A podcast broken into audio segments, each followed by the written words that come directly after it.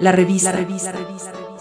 Su medio de opinión presenta el editorial de la semana. Adiós a don Rodrigo Madrigal Montealegre. Nos encontramos de luto por la partida del querido profesor, humanista y persona de cualidades excepcionales, don Rodrigo Madrigal Montealegre.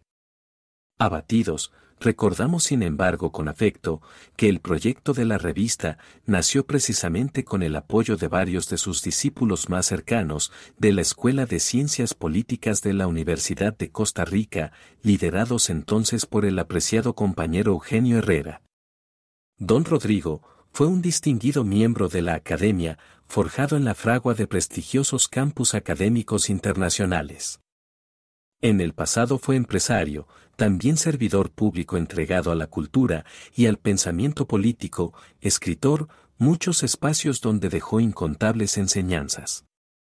Su formación, experiencia, conocimiento histórico e internacional, junto a su extraordinaria fisga y sentido del humor, nos hizo a sus educandos mejores personas.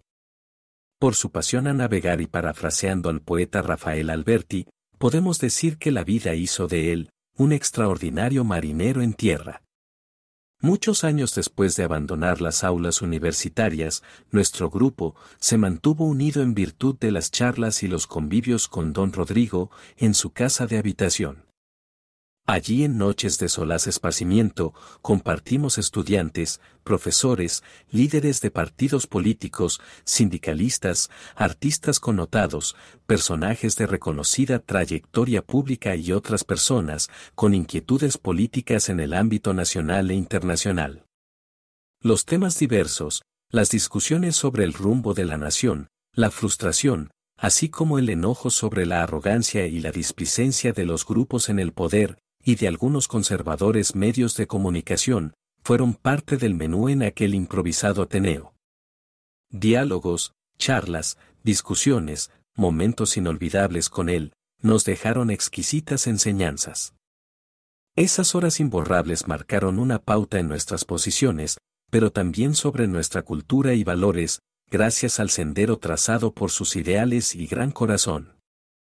Su enorme estatura en todo sentido, hablar pausado, acento grave, mirada dulce y jocosidad de niño, acompañada de la reflexión profunda y forma de transmitirnos tanto vivido y leído, dejó una huella imborrable, un vacío imposible de llenar. Extrañaremos sus gentiles llamadas telefónicas invitándonos a su casa, Eugenio Herrera, su más devoto discípulo y para quien fue como un buen padre, Carlos Carranza, Ronald Fernández, Jorge Urbina, Guillermo Barquero, Francisco Barahona y tantos otros.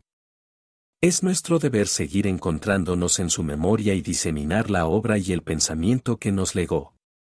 Lo haremos inspirados en el recuerdo y en su obra escrita, pletóricamente documentada. De nuestra parte, mirando hacia lo alto, la gratitud imperecedera al maestro, al hombre, al profesor, al humanista, al filósofo, al compañero y al amigo. Quien pudo ver en nosotros la cosecha propia, tan afectuosamente cultivada por él durante muchos años. Gracias a su tesonero esfuerzo y cariño es que también nosotros hemos permanecido juntos por décadas. A los suyos nuestra solidaridad, bajo la promesa de que en nosotros su luz nunca podrá apagarse. En la revista todos sus amigos y colaboradores le decimos hasta luego o hasta que nos encontremos de nuevo en alguna otra dimensión de luz. Gracias al maestro, gracias al amigo, por tan maravilloso legado. Descanse en paz, don Rodrigo. Encuentre la revista en las plataformas de Anchor, Spotify, Google Podcasts y Apple Podcasts. La revista, el medio de opinión de Costa Rica.